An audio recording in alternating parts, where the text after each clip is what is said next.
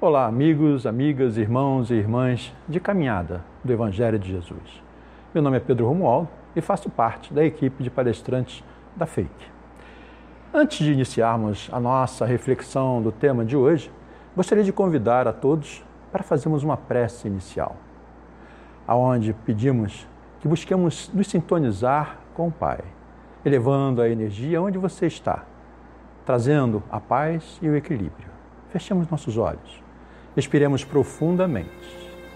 Pai amado, Mestre Jesus, amigos espirituais, aqui estamos mais uma vez reunidos em Teu nome, em Teu amor, para que possamos bem realizar a tarefa da qual nos foi orientado. Rogamos que mande teus anjos para nos auxiliar, nos orientar, nos guiar, nos fortalecer, agora e sempre. Graças a Deus. Irmãos, hoje nós vamos falar de um tema também importante, importante no que está acontecendo nos dias atuais, que tem muito a ver. Nosso tema de hoje nós vamos falar sobre os tempos são chegados. O que Jesus quis dizer sobre os mansos e pacíficos herdarão a terra. E ainda, o que significa a separação do joio de trigo e o juízo final. Mas como realizar essa profecia que Jesus nos colocou sobre os mansos e pacíficos que herdarão a terra? Pois aparentemente o mal se sobrepõe ao bem.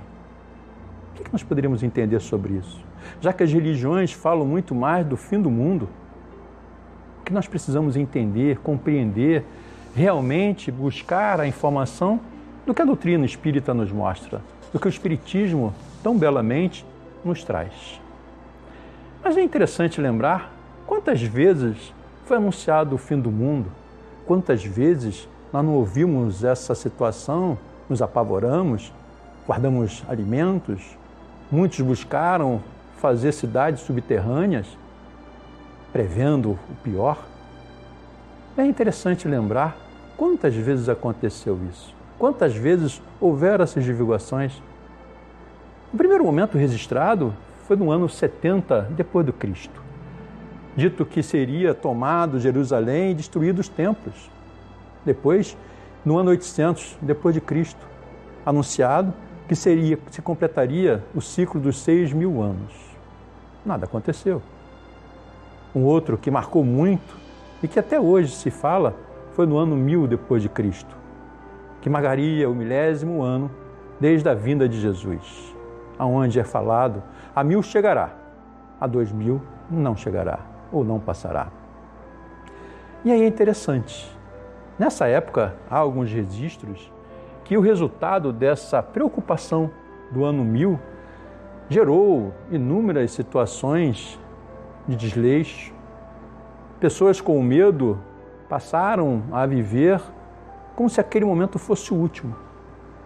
Os poderosos se aproveitando, se utilizando de recursos, prejudicando. Quantos? Mas chegou o ano mil e nada aconteceu. Mas aí tiveram ainda aquelas pessoas que buscaram, na verdade, dizer que estava errado o cálculo que na verdade o ano mil seria no ano seguinte.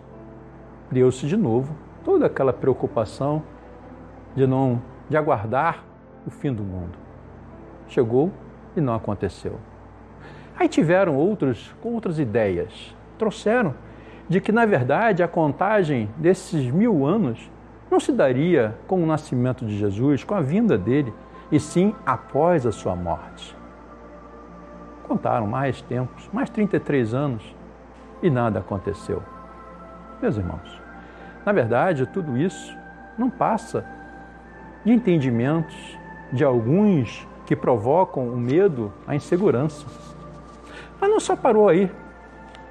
Em 1524, também houve, pela astrologia, a informação de que o mundo terminaria. Não aconteceu no ano de 1533, novamente, é falado um fim do mundo pelo matemático alemão Michael Stel, que era um seguidor de Lutero. Depois, em 1820, 1874, o mundo terminaria na visão dos religiosos das testemunhas de Jeová. também não aconteceu. 1975, a imprensa informa que o mundo estaria terminando naquele momento. Nada aconteceu. Depois, 1999, a informação trazida pelos analistas de Nostradamus informando que o mundo se findaria nesse ano. Nada aconteceu. Depois, o último registro que nós temos seria no ano 2012, que seria o calendário maia. Calendário esse que também não demonstrou qualquer realidade. Ainda que haja uma previsão de Isaac Newton sobre a condição do término do mundo no ano 2060. Será? Será que o mundo realmente irá terminar dessa forma?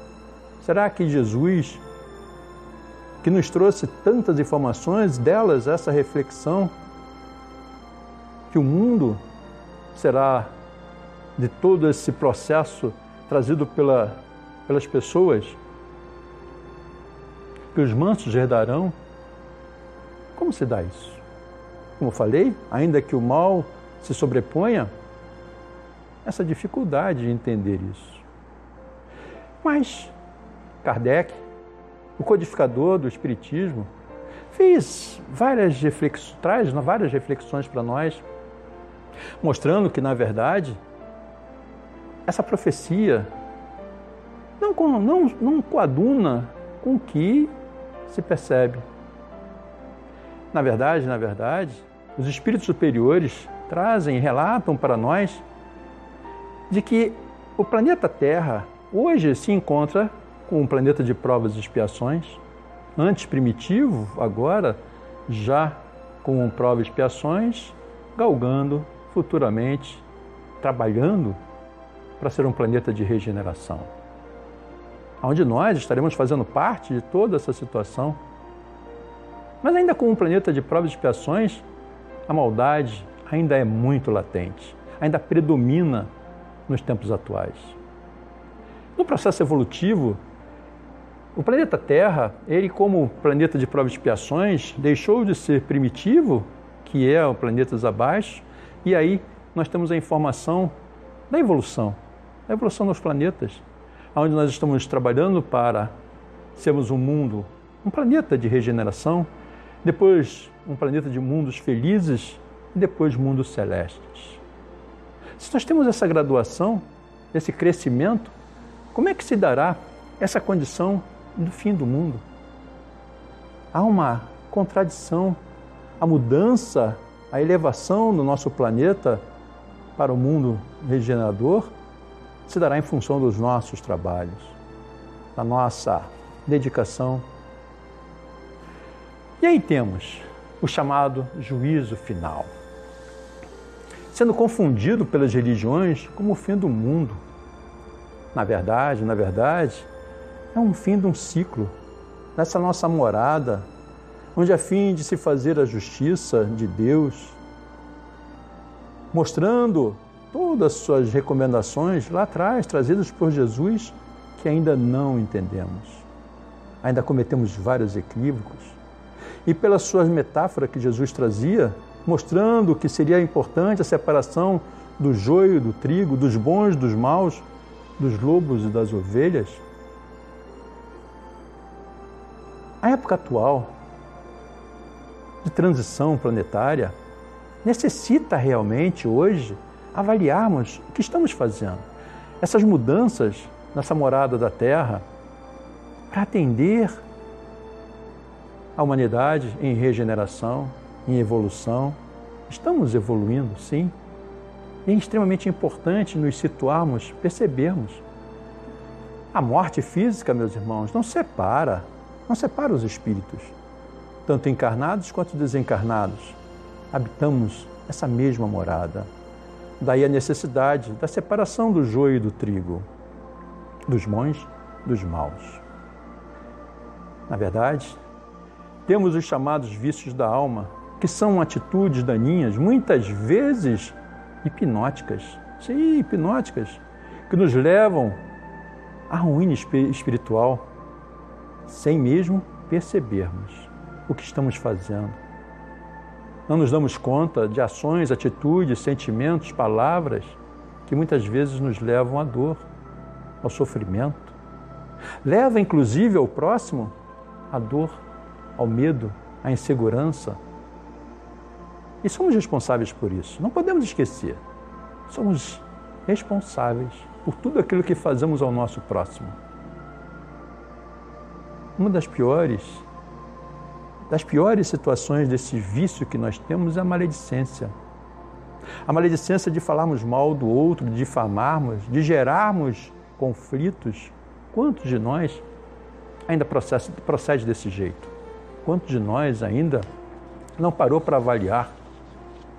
Os amigos espirituais nos alertam da chegada de um astro chamado intruso, um planeta que, está, estará trabalhando para atrair para ele aqueles espíritos que já não têm mais condições de permanecer no planeta Terra, dada a sua evolução a um planeta de regeneração.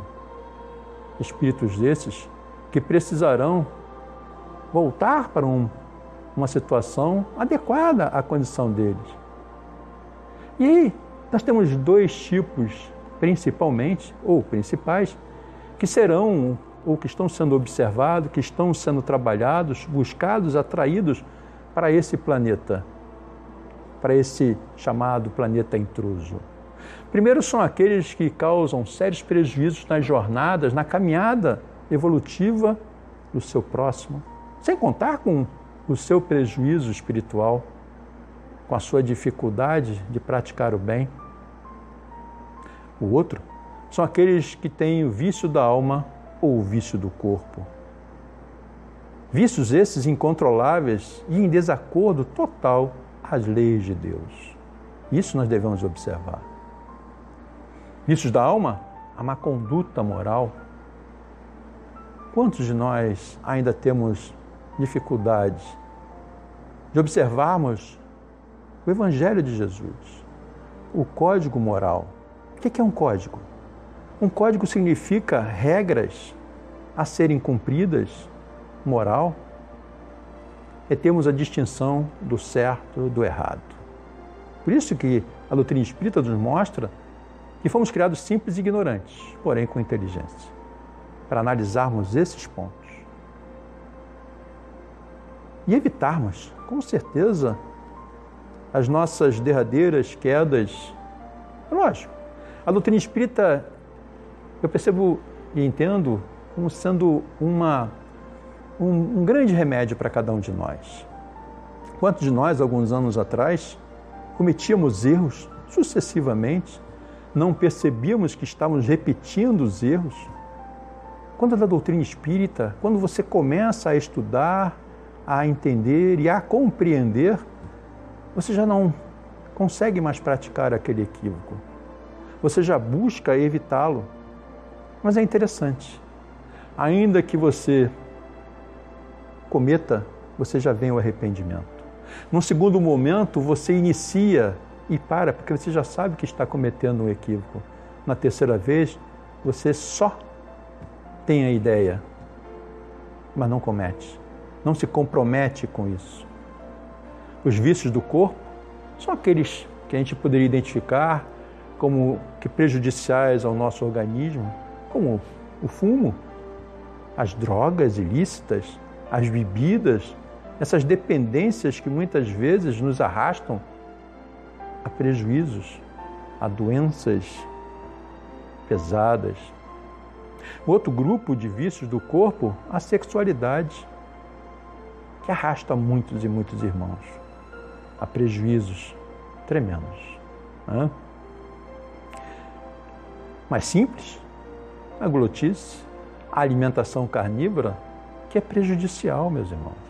Nós temos um tema que abordamos nas nossas palestras na FAKE sobre a questão da alimentação, as consequências, as razões, o porquê dessa cautela que devemos ter para com esse santuário, esse corpo que é um santuário, que nos é emprestado temporariamente para cuidarmos e dele utilizarmos adequadamente. Mas aí nos equivocamos. Praticamos excessos em nós. Né?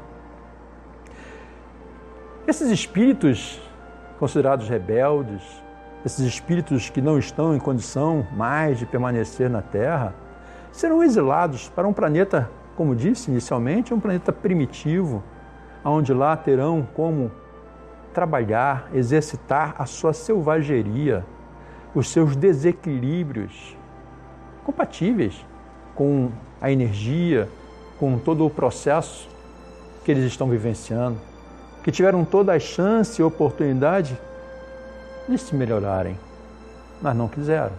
A maldade ainda é muito latente, muito latente nesses irmãos. E aí, no livro dos Espíritos, nós poderíamos destacar algumas perguntas, eu peço permissão para fazer a leitura. No capítulo Progressão dos Espíritos, pergunta 114, o amigo espiritual responde a Kardec a seguinte questão: Os espíritos são bons ou maus por natureza ou são eles mesmos que se melhoram? Resposta dos amigos espirituais: São os próprios espíritos que se melhoram e, melhorando-se, passam de uma ordem inferior para outra elevada. Olha os amigos espirituais nos chamando a atenção na nossa responsabilidade. Pergunta 115 do Livro dos Espíritos. Dos espíritos, uns terão sido criados bons, outros maus? Será que nós fomos criados por Deus nessa condição? Será que Deus nos criaria uns bons, bonitos, inteligentes, outros maus, sem inteligência, doentes? Deus não faria isso. Resposta: Deus criou todos os espíritos simples e ignorantes, isto é, sem saber. A cada um deu determinada missão. Vejam, cada um de nós temos uma missão. Com o fim de esclarecê-los e de os fazer chegar progressivamente à perfeição pelo conhecimento da verdade, para aproximá-los de si. Nesta perfeição é que eles encontram a pura e eterna felicidade. Olha Deus nos colocando o nosso trabalho, dando-nos as ferramentas necessárias para que possamos realmente burilar isso, buscar isso. Mas muitos, pela falta de conhecimento, pelo entendimento, pela vontade, muitas vezes, não parou para perceber isso. A pergunta 116 é interessante. Haverá espíritos que se conservam eternamente nas ordens inferiores? Será que eternamente a criação de Deus nos coloca como eternos espíritos inferiores para o sofrimento, para a dor, para a maldade, inclusive? Resposta: não. Todos se tornarão perfeitos, todos. Mudam de ordem, mas demoradamente, porquanto, como já da outra vez dissemos, um pai justo e misericordioso não pode banir seus filhos para sempre. Pretenderias que Deus, tão grande, tão bom, tão justo, fosse pior do que vós mesmos? E aí é interessante, nós, como pais, mães, qual é o nosso desejo para com um filho, se não o ajudar, o proteger, com limitações, pois aquele filho ele precisa vivenciar a dor para aquela dor que ele mesmo causou. Eu gosto muito de usar uma frase como exemplo Aquela que o pai diz para o filho: Meu filho, não bote o dedo na tomada, pois você vai tomar choque. Tem aquele filho, meu pai tem razão. Se ele falou, eu não vou fazer. Eu não vou colocar o meu dedo na tomada, pois ele diz que eu vou tomar choque. Mas existe aquele outro filho. Ah, meu pai se equivocou. Eu vou botar o meu dedo para ver o que, que acontece. E toma aquele choque. Ele realmente, meu pai, tinha razão. Mas existem outros que vão botar os cinco dedos. E ao final da dor, vão perceber realmente o meu pai tinha razão em dizer para eu não colocar. Por isso a oportunidade, a oportunidade de cada um de nós de podermos entender, conhecer e evoluir através dos acertos e dos erros. Faz parte da vida. Na pergunta 117, Depende dos espíritos ao progredirem mais ou menos rapidamente para a perfeição? Resposta dos amigos espirituais. Certamente, eles a alcançarão mais ou menos rápido conforme o desejo que têm de alcançá-la e a submissão que testemunham a vontade de Deus. Uma criança dócil não se instrui mais depressa do que outra recalcitrante. Se nós eh, repetimos e repetimos os nossos equívocos, mais demorado será. Por isso é a oportunidade de fazermos a diferença. Mas voltando à questão do nosso planeta, esse planeta de provas e expiações, na tendência, na evolução, no crescimento para regeneração, é importante perceber que nós temos nesse planeta algumas subdivisões, como alas, como alas, que cada um de nós está vinculado a essa ala. A ala da prisão, a ala do hospital, a ala da escola. Sim, estamos vinculados a elas. Percebamos? A ala da prisão é quando estamos presos aos nossos sentimentos, aqueles sentimentos ruins, como a raiva, a angústia, o medo, a rejeição, o ódio, a vingança, a inveja, prazer em ver a dor do outro. Quantos de nós vivenciam isso?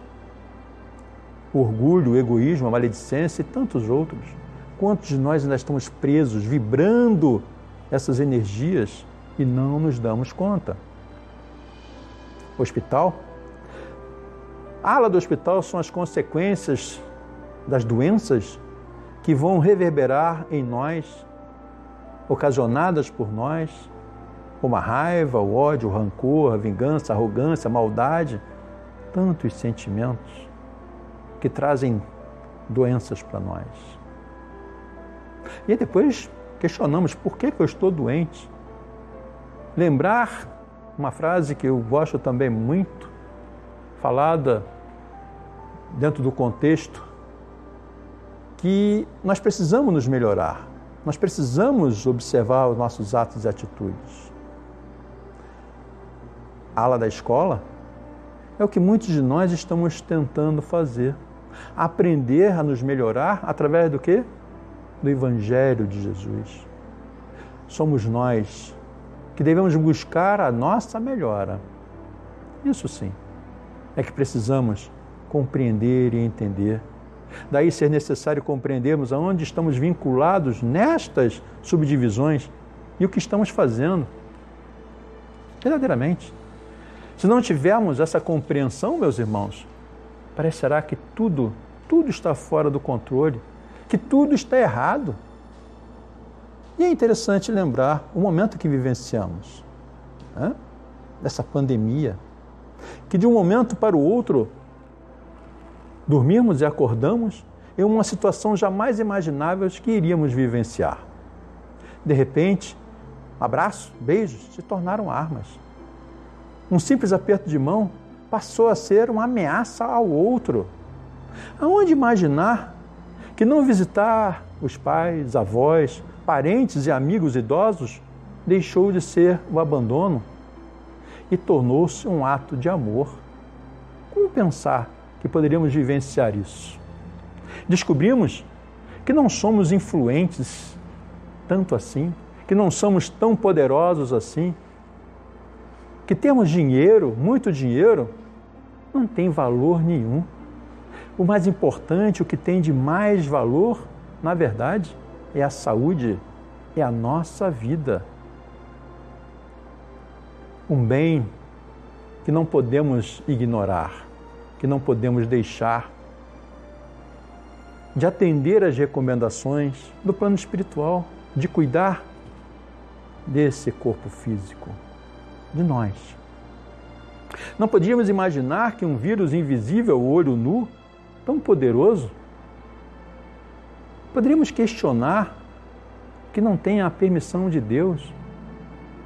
Pois se Deus é onipotente, onisciente, onipresente. Ele realmente concedeu essa situação para que tirássemos lições, para que pudéssemos fazer algumas reflexões. Daí entendarmos entender o quanto nós somos frágeis. Somos frágeis, meus irmãos. Um vírus desse pode acabar com o mundo ou com a raça humana em pouco tempo. Como somos simples, somos tão frágeis. A nós, percebemos que somos simples cristais. Do que vale o orgulho, a arrogância, a prepotência, a maldade, a riqueza ou outros? Façamos a reflexão sobre isso. E aí é interessante mostrar que essa pandemia trouxe uma reflexão que todos nós somos iguais. Olha a lei da igualdade, que a doutrina espírita tanto fala. O coronavírus não quer saber se você é rico, pobre, magro, gordo, se você é bonito, você é feio, se você é alto ou baixo, se tem saúde ou não, se você é branco, negro ou amarelo, se você é espírita, católico, evangélico, protestante, se você é do primeiro ou do terceiro mundo, se você é inteligente ou não, se você é PhD ou analfabeto, todos somos iguais. Ninguém é melhor do que ninguém. Isso sentimos na pele. Isso vivenciamos. Imaginávamos, inclusive, que tínhamos o domínio, o controle das coisas e percebemos que não temos o controle. Tudo está na mão de Deus. Tudo está na condição da Sua vontade, não da nossa vontade, não dos nossos interesses.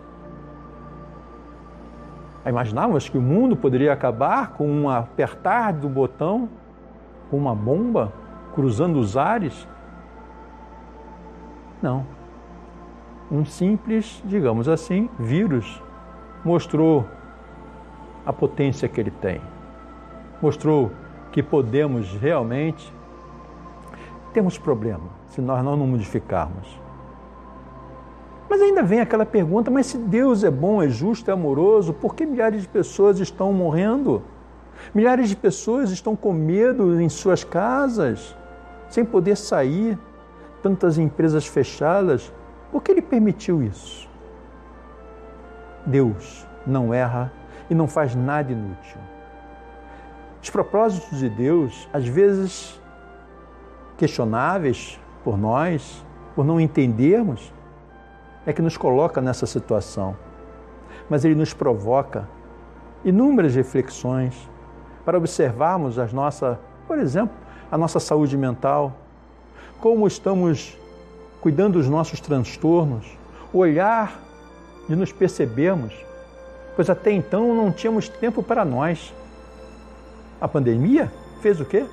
Fez com que nós viéssemos a parar, a ter tempo de percebermos o que nós estamos fazendo, como nós estamos agindo, como nós estamos procedendo conosco e com o nosso próximo. Procedemos, inclusive com as nossas ações, para com o nosso próximo. Percebemos a alimentação que estávamos usando, percebemos como está a minha saúde física, a minha saúde espiritual. Passamos a orar mais, passamos a ler mais ou assistir algo que trouxesse essa conexão com Deus. Olha a necessidade.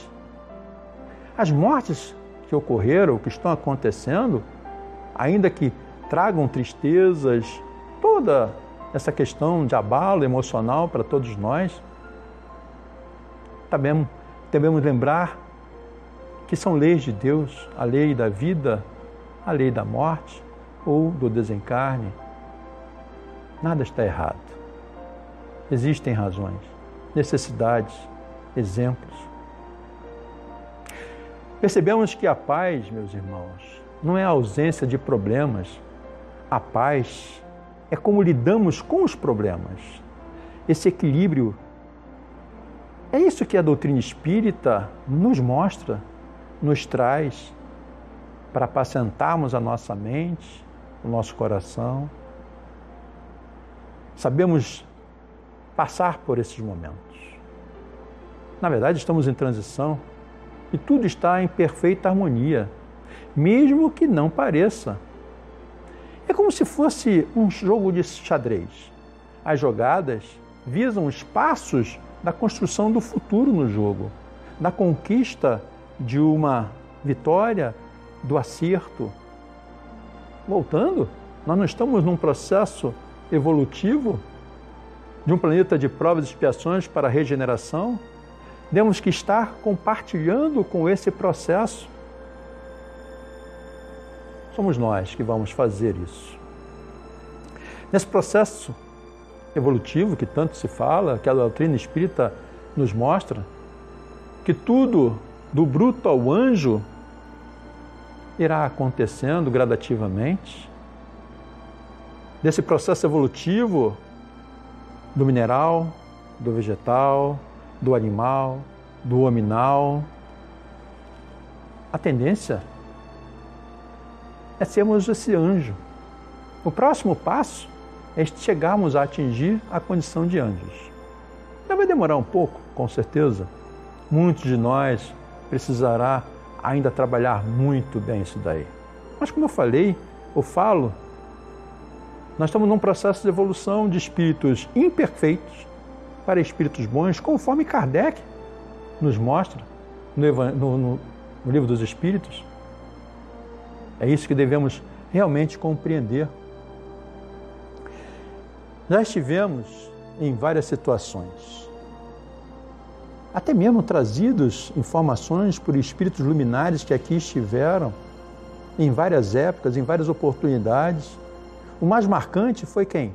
Jesus que trouxe informações, orientações que até hoje continuamos a estudá-la. Por quê? Porque ainda não as compreendemos. Para compreendermos, podemos colocar em prática. Isso sim é que é importante para que nós possamos entender como estamos agindo. Pois ele trouxe para nós o maior ensinamento, que é o amor. Amar ao próximo é muito falado quando se lê nas Escrituras amar a Deus sobre todas as coisas, ao teu próximo como a ti mesmo. Será que conseguimos nos amar realmente? Será que conseguimos amar realmente o nosso próximo? Conforme a recomendação de Jesus? Será que conseguimos amar verdadeiramente a Deus que não o vemos? Como é que está essa situação. Façamos uma reflexão. Essa sintonia é que vai nos trazer realmente a paz, a tranquilidade. O Espiritismo nos trouxe essa fé raciocinada em pleno século XIX, através de várias leis, para que nós possamos entender a lei de causa e efeito, a lei de, da reencarnação, a comunica, comunicabilidade dos dois mundos, dos dois lados da vida, a lei do trabalho, a lei da evolução, a lei da igualdade, tantas leis extremamente importantes para a nossa caminhada. Precisamos estudar, mostrar o quanto nós precisamos entender todo esse processo. Interessante lembrar que precisamos entender bem essa transcendência vertical. Essa transcendência vertical, que é o quê? A nossa ligação com o divino, com Deus, a nossa transcendência horizontal de buscarmos a conexão com tudo e com todos. É um desafio para cada um de nós nesse processo evolutivo, para o objetivo da evolução moral e a saúde mental, para que possamos realmente conquistar esses degraus da evolução se nós pararmos para perceber, para entender, em vidas passadas, nós tínhamos dinheiro, saúde, família, sabedoria, força. Porém, não soubemos usar algum ou alguns. E aí nós voltamos sem aquela que nós não demos valor. Para quê? Para reconquistarmos, para trabalharmos. Mas reclamamos. Mas o plano espiritual superior, é claro, e nos chama a atenção para nos modificarmos. O Espiritismo chama a atenção nossa de que de vidas passadas nós trazemos certos registros, bons ou maus. Trazer, meus irmãos, não significa repetir, mas é preciso realmente que venhamos a observar as nossas tendências, agirmos e trabalharmos para a nossa melhora. Isso sim é extremamente importante para cada um de nós. Quantos de nós estamos aqui porque ainda não se conseguiu perdoar? Nós nos perdoarmos, não conseguimos, relutamos com isso. E principalmente perdoar o nosso próximo. Olha a dificuldade que nós temos. O interessante dessa situação é que a cada dia nós precisamos realmente sentir, compreender, praticar os ensinamentos de Jesus. E aí, como ele faz isso? Ele sempre nos pede uma prova. Não adianta vivenciarmos a leitura, falarmos, orarmos, mas ele nos coloca necessariamente provas. Provas para que venhamos a demonstrar até onde estamos praticando essa situação, até onde estamos levando em consideração o interesse, a vontade de nós nos melhorarmos. E aí somos colocados realmente em provas para ver qual é a nossa reação. Como vamos reagir a determinadas situações? É com o amor que Jesus tanto nos falou ou é só realmente a condição de fala, da boca para fora? Como é que nós estamos agindo? Só herdarão a terra, meus irmãos, os simples de coração e os cordeiros de Jesus. Nós temos em Mateus capítulo 7, versículo 21 a 23, o seguinte texto: Nem todos os que me dizem Senhor, Senhor, entrarão no reino dos céus, apenas entrará aquele que faz a vontade de meu Pai, que está nos céus. Muitos nesse dia me dirão: Senhor, Senhor, não profetizamos em teu nome? Não expulsamos em teu nome o demônio? Não fizemos muitos milagres em teu nome? Eu então lhes direi em altas vozes: Afastai-vos de mim, vós que fazeis obras de iniquidade. O que é iniquidade? Senão ações contrárias à lei moral ou à religião. Aquilo que deveríamos estar professando. Quantos de nós ainda somos aqueles inquisitores? Ainda que na doutrina espírita, o que, que houve no processo da Inquisição, principalmente em Portugal, do ano 1536 a 1821, 285 anos de Inquisição, chamado a busca às bruxas, aqueles que se colocavam simples ou alguma observação pequena sobre o cristianismo. Eram chamados de hereses, faziam blasfêmia, eram quantos de nós não fomos queimados, enforcados, mortos em função desse entendimento equivocado?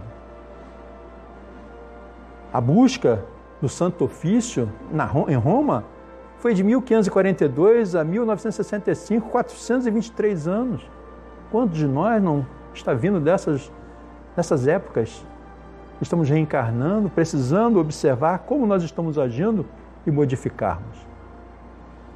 Quantos de nós ainda condena o outro por não ser vegetariano? Esquecendo que o julgamento não faz parte do Espiritismo. Você peca, você erra. Quantos de nós não estamos ainda fazendo isso? Em Mateus 23, Jesus condena a hipocrisia dos fariseus e dos mestres da lei.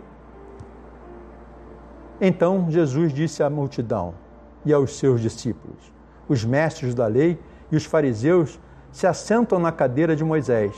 Obedeçam-lhes e façam tudo o que eles lhes dizem, mas não façam o que eles fazem pois não praticam o que pregam. Eles atam fardos pesados e os colocam sobre os ombros dos homens, mas eles mesmos não estão dispostos a levantar um só dedo para movê-los. Quantos de nós ainda têm essa dificuldade de praticar e exercitar? Só que nós não percebemos que possuímos uma bússola dentro de nós. Que bússola é essa? A do Evangelho de Jesus, meus irmãos. Pois quando caminhamos nos afastando das suas leis, cometemos grandes equívocos, mudamos a rota, acabamos tendo uma caminhada pior, sofrendo. Devemos seguir o máximo essa bússola, principalmente a bússola moral, que sempre nos mostrará o caminho do bem. Porém, se desviarmos para o caminho do mal, será pelo nosso livre-arbítrio. Mas só há um caminho, como Jesus afirma quando diz: Eu sou o caminho, a verdade e a vida. Mas muitos dizem ter dois caminhos. Não, meus irmãos, é um caminho só. O outro é o descaminho. Isto é, deixar de fazer o bem, não ser altruísta, consequentemente, é a prática do mal. Daí a pergunta: a maioria das pessoas que você conhece são pessoas boas ou mais? Claro que nós conhecemos muito mais pessoas boas, diferentemente na época de Jesus. Naquela ocasião, entre dez pessoas, uma só praticava o bem. Hoje, dentre dez pessoas, uma ainda pratica o mal. Mas estamos progredindo. Ainda são espíritos ignorantes, vocacionados ao erro, a reencarnarem em planetas da sua, do seu, da sua energia. Não é fato de estarmos cientes dessas reencarnações que os amigos espirituais relatam da vinda de espíritos já com outra postura, de estarem melhores, de evoluírem, que nós não vamos nos dedicar a colaborar com isso. Precisamos realmente fazermos a nossa reforma íntima, limparmos esse lixo mental que ainda existe dentro de nós, dentro de várias reencarnações, com esses pensamentos, ações, palavras, sentimentos que, sem dúvida, geram causas e efeitos daninhos para os sofrimentos de cada um de nós. Quanto mais pensamos em Deus, meus irmãos, mais nos conectamos. As nossas vibrações modificam, se apacentam, não estamos aqui para nos iluminar. Não, nós já somos iluminados. Na verdade, nós estamos aqui para descobrir como iluminamos, principalmente aqueles irmãos que ainda caminham em desespero, que caminham desorientados, com medo, inseguros. Nosso papel, a partir do momento que nós temos essa pequena compreensão, é reverberar, é ajudar, é esclarecer, é orientar. Daí indagar em que fase dessa transição nós estamos, quem eu sou, o que eu faço diante da lei de Deus.